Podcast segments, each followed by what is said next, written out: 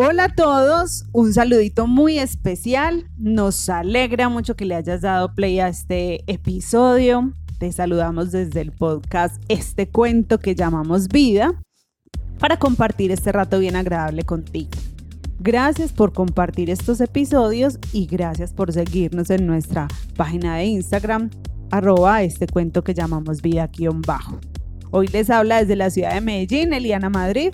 Erlaine Zapata y Sandra David. Muy, muy, muy contentas por este nuevo, eh, esta nueva temporada que ya van unos, un par de capítulos. Estamos muy contentos con la interacción que hemos tenido a través del Instagram, con esos retos de autoestima, de imagen y semejanza, porque así se llama la temporada de esta temporada que estamos viviendo. Entonces, qué rico y estamos muy felices pues por la interacción que hemos tenido a través del Instagram. Hoy vamos a tener un tema maravilloso y es el tema es un tema sobre autoconocimiento.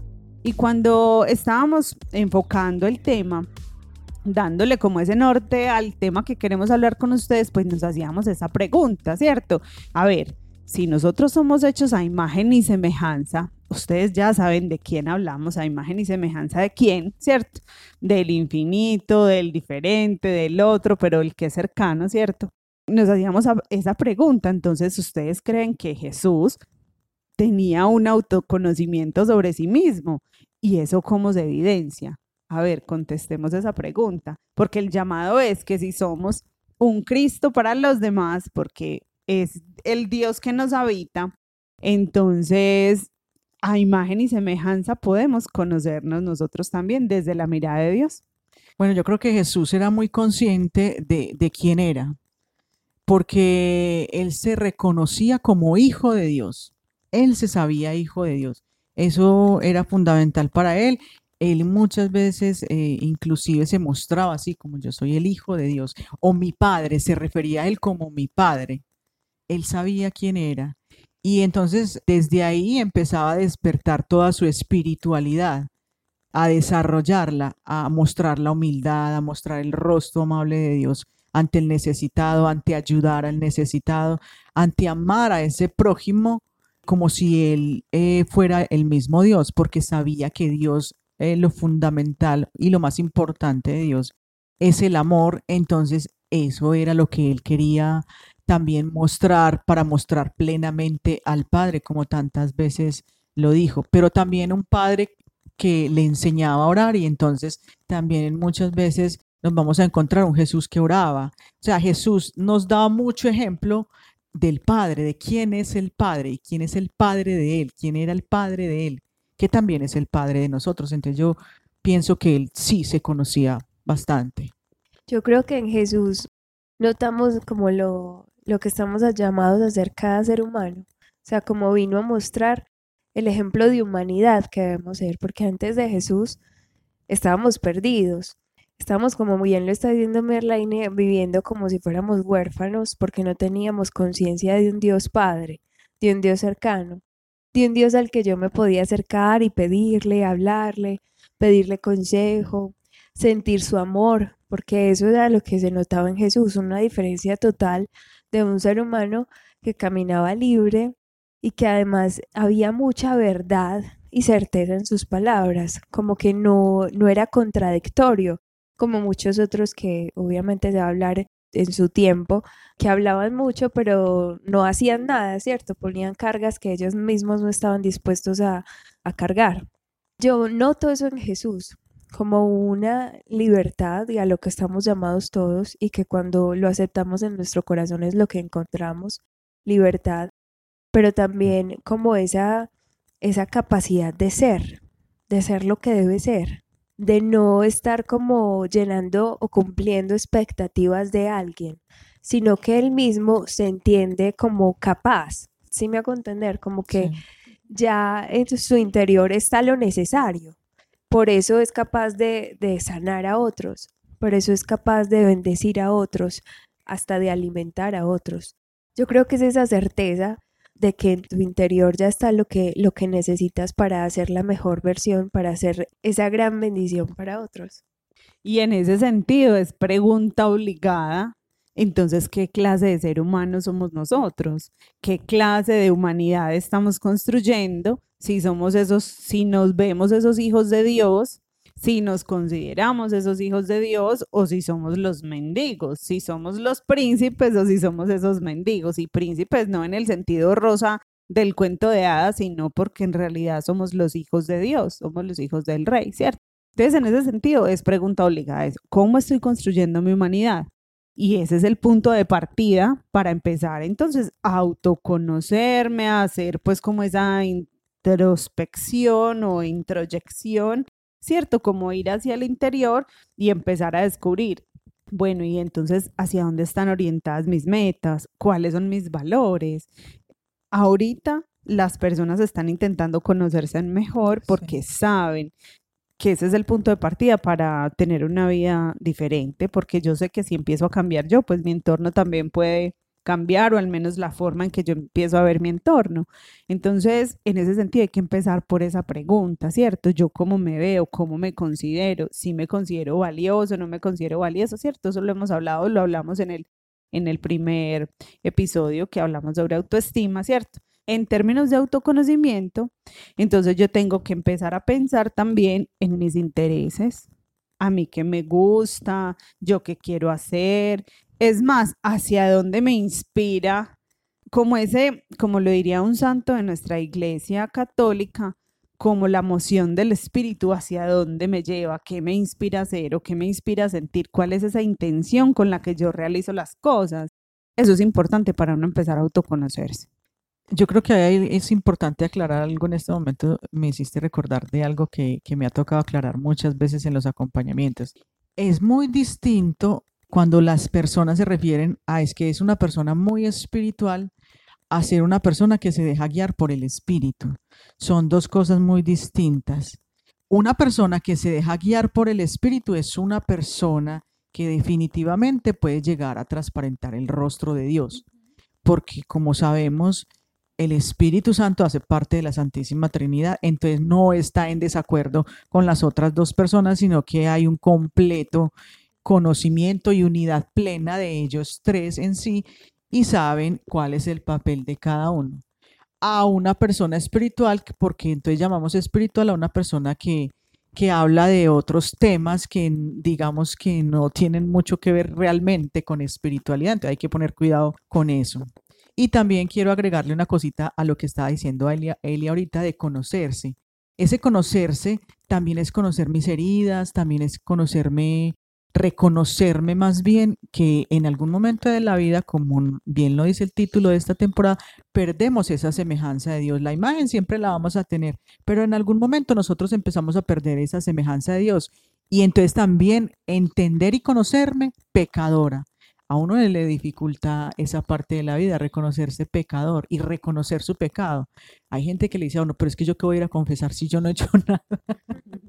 Pero saben que hablando de, de todo esto que estamos tomando en este episodio, que me parece muy importante, de las cosas que más mencionaban, digamos, los sabios, era que esa necesidad de autoconocerse, de encontrar realmente quién eres. Y ahorita antes de entrar en el episodio decíamos que que hay veces la vida no es tanto de las respuestas que llegan a tu vida, sino de las preguntas que te haces.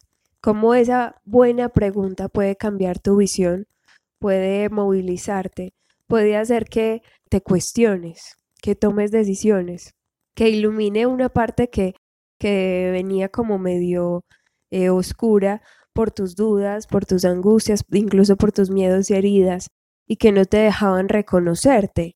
Eh, como lo hemos hablado en todos los episodios, reconocerte con valor, con esa capacidad de amar y ser amado.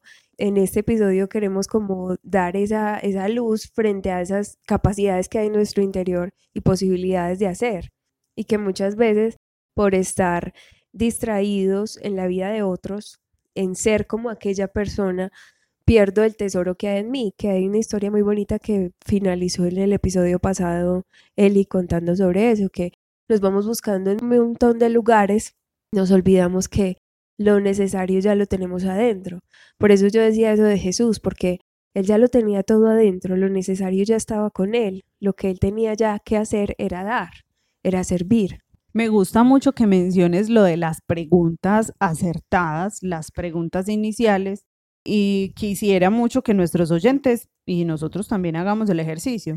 Supongamos que a usted le regalan un objeto X, cualquiera. Usted recibió una cajita con una cosa adentro. Y eso está ahí como raro porque a usted no se le parece como a nada que haya visto. Eso no tiene forma de nada parecido a lo que usted se, se imagine. Es una cosa extraña lo que usted recibe en esa cajita. Venga, ¿cuáles son las primeras preguntas que usted se hace cuando recibe ese objeto? ¿Qué será? ¿Qué será esto? ¿Eso qué es? Que parece un sartén. ¿Ustedes no han visto una fotito que hay por ahí?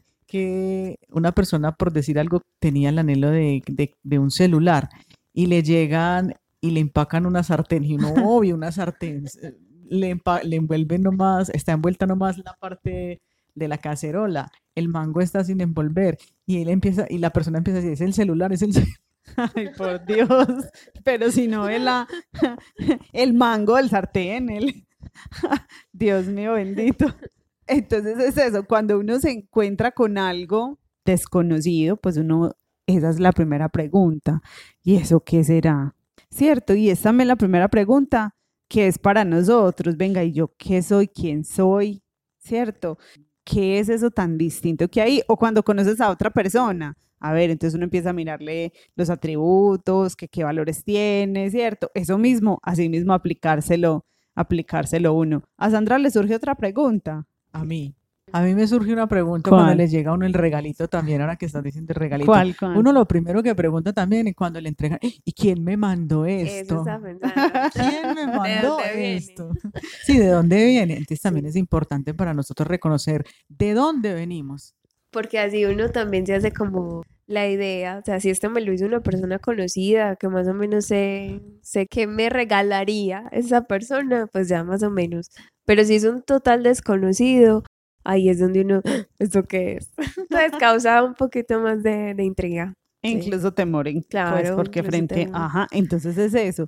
¿Quién me dio todas esas cosas? ¿De dónde es que vengo yo con todo eso? Es también empezar a reconocer toda esa carga, eh, bonita o no, que venimos de, de, nuestra familia, de esas historias de vida, de todo eso, todo eso que has tenido que vivir, tú y yo hemos tenido que vivir, todo eso nos hace ser las personas que somos hoy. Nos ha hecho ser todo eso que hemos vivido en nuestra historia. Entonces también de dónde viene todo eso. Hay otra pregunta eh, que sería como la tercera y es, pues los que somos un poquito más pragmáticos solemos hacernos esa pregunta. Venga, ¿eso para qué sirve?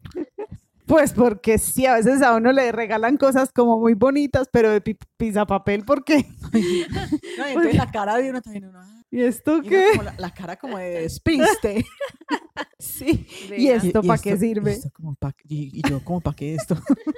Y yo como para qué esto y eso como para qué sirve. Y en ese sentido también entonces es empezar a explorar yo para qué sirvo, yo para qué soy bueno, qué disfruto más haciendo, qué me cautiva, ¿sí? qué me impulsa a hacer, a hacer otras cosas. Pues cierto, es como empezar a autoconocerse, es empezar a conocer todas esas virtudes, pero también todos esos eh, pecados o todo eso que también se constituye en una oportunidad de mejora, ¿cierto? O también todo eso para lo que realmente yo no sirvo, para lo que yo no soy buena. Claro. Porque, yo, no me, yo no soy buena para todo. Yo siempre digo eso, yo no, no, a mí no me metan en eso, que yo para eso no soy buena. Es muy difícil reconocer eso. Hay pocas personas que dicen, no, ve, ¿sabes qué? Hazlo vos, que vos lo haces mejor que yo. Pero de hecho, cuando uno busca ser bueno en todo, termina siendo insuficiente en todo. Porque o te enfocas en algo o siempre vas a estar disperso, un poquito aquí, un poquito allá, un poquito allá, y nunca, nunca te encuentras, nunca disfrutas del hacer algo, de sentirte bueno en algo. Aparte de que te vas a cansar. Sí porque siempre vas a estar agotado de, de, intentar llegar a un lugar donde no, pues porque nunca le estás dedicando el tiempo suficiente a una sola cosa. La semana pasada escuché una frase toda interesante respecto a eso, que porque nosotros queremos pretender abarcarlo todo o especializarnos en un montón de cosas cuando las personas más sabias, las personas más inteligentes de la historia, solamente se han enfocado en una sola cosa y en eso es en lo que han han triunfado, ¿cierto? Entonces a veces el que mucho abarca, como dice el, dicho, poco aprieta, ¿cierto? Entonces también cuando queremos hacer eso de que, ah, es que yo todo quiero ser súper mujer maravilla o súper eh, super chico, súper man o lo que sea, también eso refleja un deseo de aceptación de pronto, ¿cierto? O como yo no me conozco lo suficiente y no me acepto lo suficiente, siempre estoy mirando a ver qué más puedo hacer, qué otra cosa, qué otra cosa, qué otra cosa. ¿Sabes que me estaba haciendo acordar con eso que dijiste de una película que vi en estos días? Está en Netflix y se las recomiendo. ¿Cuál, cuál? Es una película de caricaturas. Se llama Pollonejo. Ah, yo la he Pollonejo. No me la he visto, no me la he visto pero... Sí. Pollonejo. No nos vaya a hacer spoiler, Laina. No, pero sí voy a contar un pedacito porque tiene mucho que ver con el conocerse, ¿cierto? Y resulta que era un conejo que tenía ciertas partes de pollo. Pero entonces él no se reconocía así, él quería, entonces lo cogió otro conejo y lo adoptó porque lo dejaron por ahí tiradito al pobrecito. Y entonces él tenía casi todas sus partes de, de conejo, pero tenía patas de pollo y tenía unas plumitas. Entonces él empezó a crecer y, a él le gustaba ser como tipo Indiana Jones, así súper explorador. Y entonces, como tenía unas plumitas en la, en la cabecita, se tapaba con un gorro, con un sombrero así tipo Indiana Jones, una chaqueta de cuero y eh, se compró unas botas de conejo, de patas de conejo. Entonces tenía, tenía una, primero tenía un amiguito que era una tortuga. Y ahí es muy importante también lo que me está entrando. Con esa película eh, yo entendí muchas cosas que, que, que, nos pueden servir para este tema. Entonces tenía un amiguito que era una tortuga y esa tortuga, él se leyó todos los libros de exploradores que habían porque el papá era el rey, entonces tenía una super biblioteca y se leyó todos los libros de exploradores que habían. Resulta que se fueron por allá a hacer una exploración. Eso sí, para que se vean la película, no les voy a decir qué fueron a hacer, se fueron a hacer una exploración. Y por allá se consiguió eh, una mm, otra amiguita, que era lo que llamamos aquí un zorrillo, que en otras partes lo llaman como mofeta, algo así. Mofeta, sí. Mofeta. Y entonces, claro, la zorrilla ahí toda pues también tipo Indiana Jones, pero en mujer, en versión femenina, zorrilla. Y entonces, eh, mira, pero ¿por qué no te quitas tu sombrero? Mira, pero ¿por qué no te quitas la chaqueta? Entonces la tortuga le decía, a ver, sí, ¿usted por qué no se quita eso? Como tratándolo de confrontar, pero la tortuga eh, pues no era capaz de decirle las cosas tan directamente, hasta que por esas cosas, durante la película, que él pierde el sombrero y pierde sus boticas de, de conejo. Y la mofeta o, la, o el zorrillo le dice, ¡Ah, tienes patas de pollo. Entonces él, empieza a esconderse y la película termina muy bonito porque él termina aceptándose y amándose y reconociendo el quién es. Es una película bien bonita. Ay, qué hermosura, me la voy a ver. Tengo que ver, absolutamente tengo que ver porque cuando decías de todo lo que se ponía encima para cubrirse, cuántas cosas, cuántas cosas nosotros no nos ponemos encima literal para cubrirnos emocionalmente o nuestra propia personalidad, que mentimos siendo ciertas personas y en realidad somos otra, porque no nos aceptamos. O físicamente, que aún no aceptas cosas de tu cuerpo, entonces te pones ciertas... Las cubres para que no te, te pones, sí, para que nadie lo vea, para que nadie lo note, porque tú no, no te aceptas. Te pones pestañas, te pones eh, labios, te pones extensiones, te puedo, a ver, no, yo de verdad no estoy, eh, no, no estamos criticando ni juzgando pues a estas personas, sino simplemente que tenemos que aprender a reconocer porque no te gusta como eres, porque tienes que cambiar eso que no te gusta como eres, bueno, y entrar en un montón de gastos, porque entonces me pongo unas prótesis de X o Y, entonces ya eso puede afectar mi salud, entonces eso puede traer otras consecuencias, ¿sí? consecuencias que si yo me aceptara tal como soy, pues entonces viviría un poquito más libre y más feliz, como decía Sandrita al principio, podríamos ser más libres. Entonces, cuando eh, Sandrita decía ahorita es que nos ponemos un montón de capas, nos ponemos un montón de capas a nivel físico, porque literal nos echamos el reboque pues en la cara, que tú las ves de una forma y después de maquilladas no son otra persona completamente distinta. El día que van a una entrevista la foto no coincide con lo que expectativa en realidad esa cosa ya no coincide. Sí, desde, el, desde lo físico hasta lo interior, porque también empezamos a ocultar un montón de cosas con las que yo no quiero y no estoy de acuerdo. El principio de autoconocimiento pues entonces obedece casi que hacerse unas preguntas respecto al ser, al hacer, al sentir y al pensar. Venga, yo aporto una cosita antes de que sigas con eso que me, Hágale. que- que me parece importante de la película. Resulta que él ya andaba con su mofeta y con su tortuga, ¿cierto? Con sus amiguitos. Entonces le dice una vez la mojeta, la mofeta, ¿qué nombre tan raro tienes? Pollonejo. ¿Por qué te, por qué te dicen pollonejo? Sabiendo que eres un conejo.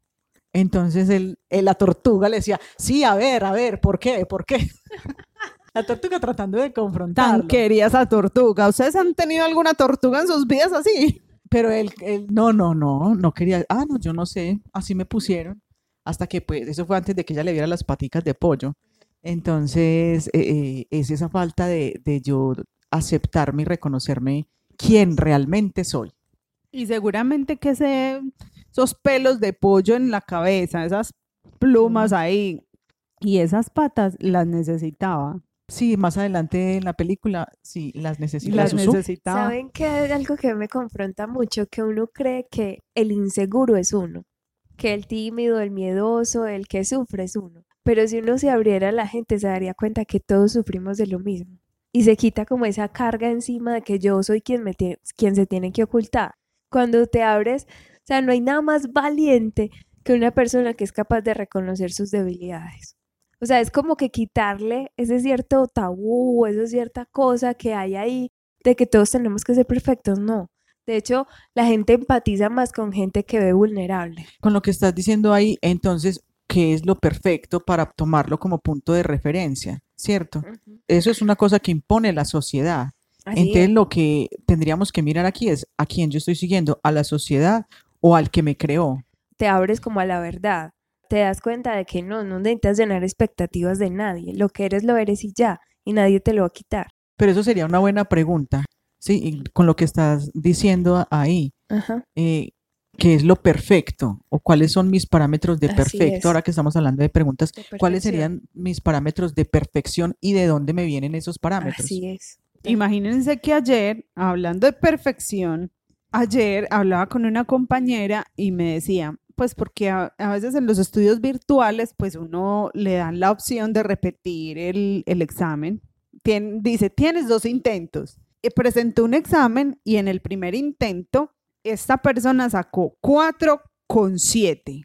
4,7 y dijo, eh, pero 4,7. ¿Y por qué no 5? Y presentó eh, el otro intento. Dijo, esta vez, esta vez voy a sacar 5, porque ella tenía que sacar 5 como fuera. Y sacó 4,3. Uy, no. Y bailas, Baila como decimos aquí, ya Entonces quedó le, en que- cua- le queda la segunda claro, nota. le queda la segunda nota. Pero ¿saben qué se le pasa a uno? O sea, al uno buscar valor se resta el valor. No. Al tratar de llenarse con otras cosas, lo que tú mencionabas ahorita de cirugías o un montón de cosas o otro tipo de cosas que también podemos hacer con nuestra personalidad, nos vamos restando el verdadero valor porque nos vamos ocultando, nos vamos Así- quitando. Así mismito. Y así le pasó a ella. Y, y yo, ah, vio, por ese deseo, pues, que todo tiene que ser 5 y que todo tiene que ser perfecto y que si no es, yo le pregunté 4,7, ¿era una buena nota? Me dijo, era una excelente nota. Y yo, y entonces, ¿por qué tenías que...? Ah, porque, ah, vio, y a veces nos pasa así en la vida. Estamos que, ay, que el pelo, que entonces no, que así, que de otra forma, que no sé qué, y ahí es donde vamos acabando con el cabello. Sí.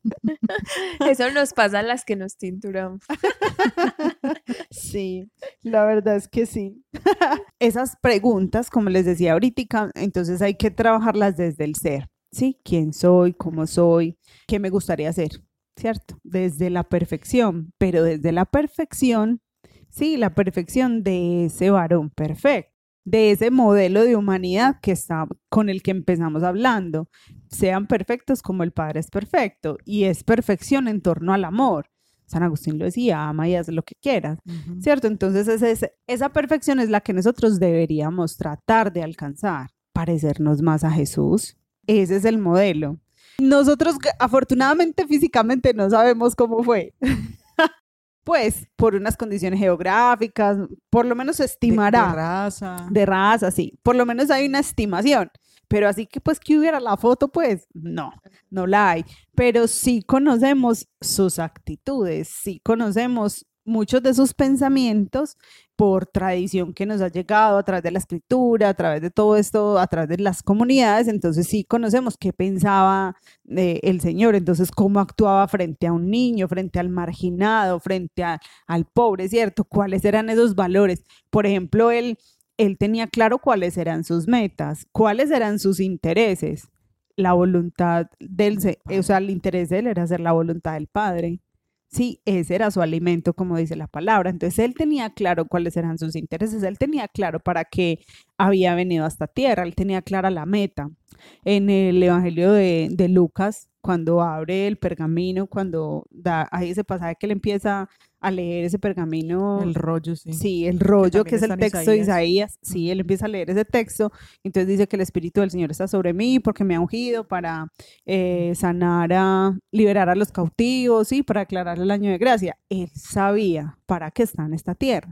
Y esa pregunta es muy valiosa y es muy importante que no la hagamos desde el ser.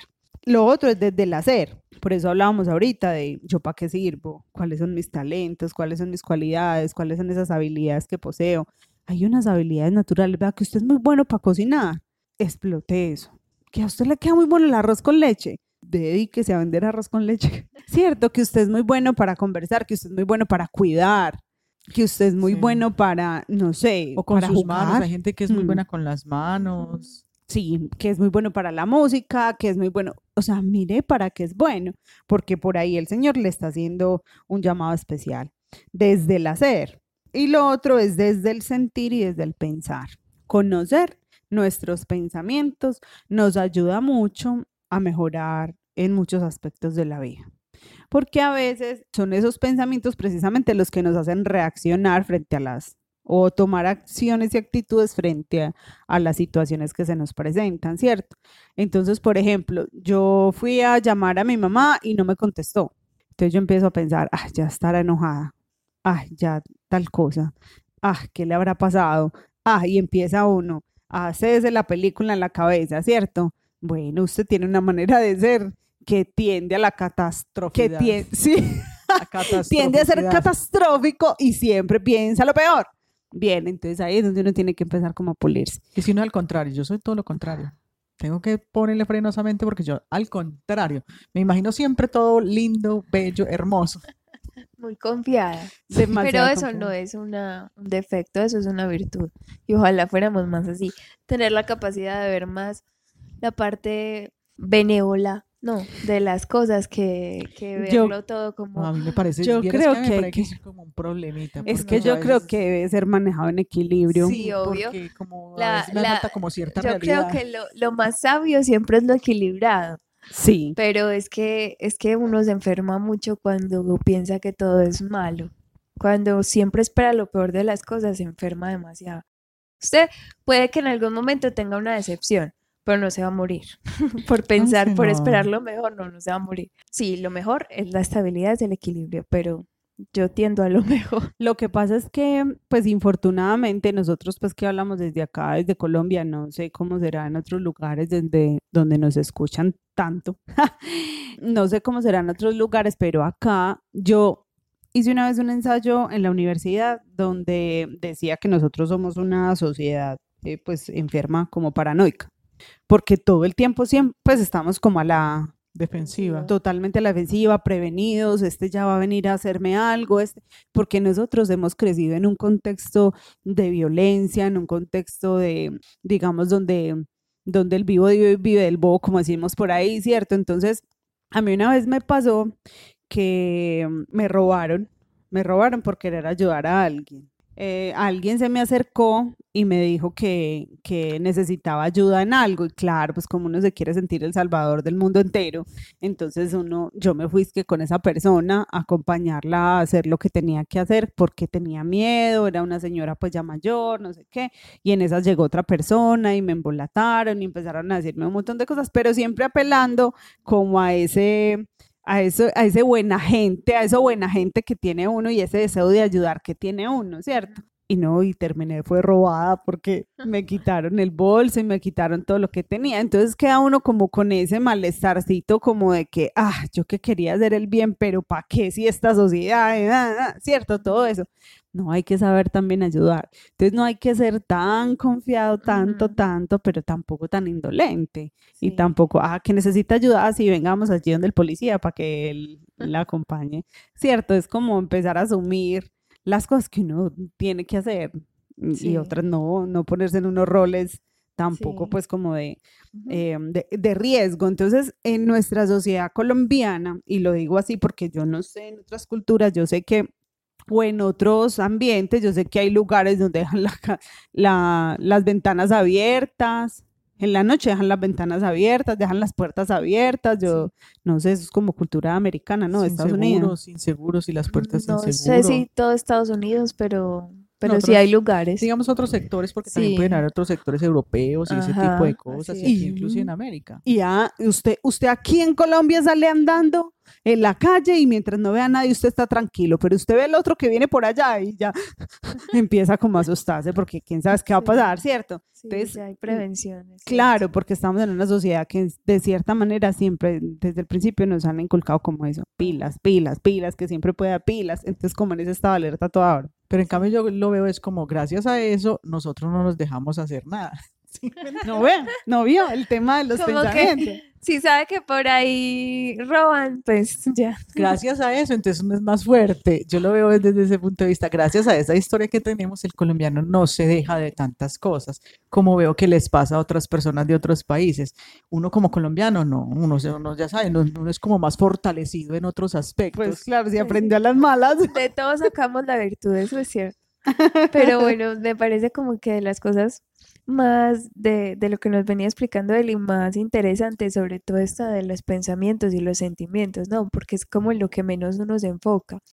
Casi que para uno, digamos, aspirar a ciertos niveles de mm, académicos o, o sí, en la sociedad, los dos primeros, pues usted se conoce, pues sabe qué, qué, qué hace y cómo lo hace, ¿cierto? Sabe qué quiere y cómo lo va a desempeñar. Eh, pero cuando nos vamos a, a- a reflexionar sobre, mm, sobre nuestros pensamientos, sobre nuestras enfermedades también, que a veces, que las dos lo mencionaron ahorita, de aceptarte con tu pecado, con tu debilidad, muchas veces nosotros no nos pasamos por alto, muchas veces. O sea, como que estamos listos para estar al nivel de, de ciertas categorías en la sociedad.